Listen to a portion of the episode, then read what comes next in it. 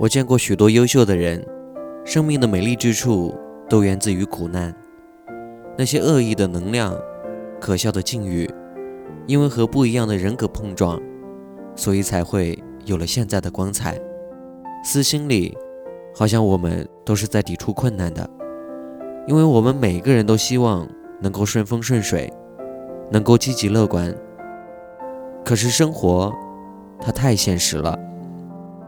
而我们又没有能力去维持幻想，所以，我希望我们都可以努力的将那份黑暗转化成力量，不抱怨，不憎恨，也不束手无策的绝望。晚安。